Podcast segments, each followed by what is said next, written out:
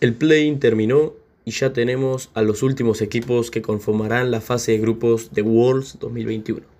Recordemos que de los dos grupos, solo uno clasifica directamente al Mundial. Uno quedaba fuera de la competencia y el resto lucharía por los últimos dos lugares en Worlds. De esta fase quedaron afuera el equipo latinoamericano Infinity Esports, luego de un pobre desempeño y terminando su paso por la competición con un 0-4, y en el segundo grupo los rusos de Unicorns of Love, que corrieron con la misma suerte que los latinoamericanos, y terminaron 0-4.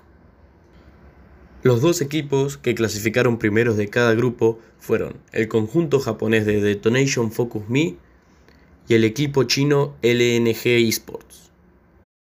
El resto de equipos que lucharon por los últimos dos lugares en la fase de grupos fueron Peace, Red Canis y Cloud9 en una parte del bracket, y en el otro lado se encontraban Galatasaray Esports, Beyond Gaming y Hanwha Live Esports. El conjunto coreano Hanwha Live Esports y el norteamericano Cloud9 se quedaron con los pasajes a fase de grupos, demostrando la gran diferencia que hay entre las regiones. De esta forma, ya tenemos completos los grupos de Worlds 2021, que quedaron conformados de esta manera.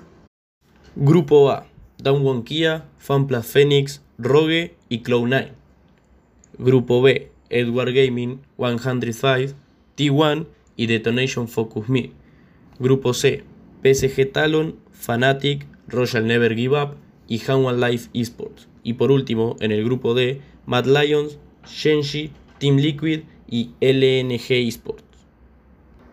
Recordemos que este es el único año donde los cuartos de final se pueden dar por cuatro equipos coreanos y cuatro equipos chinos, por la ausencia de la región de Taiwán. Eso fue todo por hoy.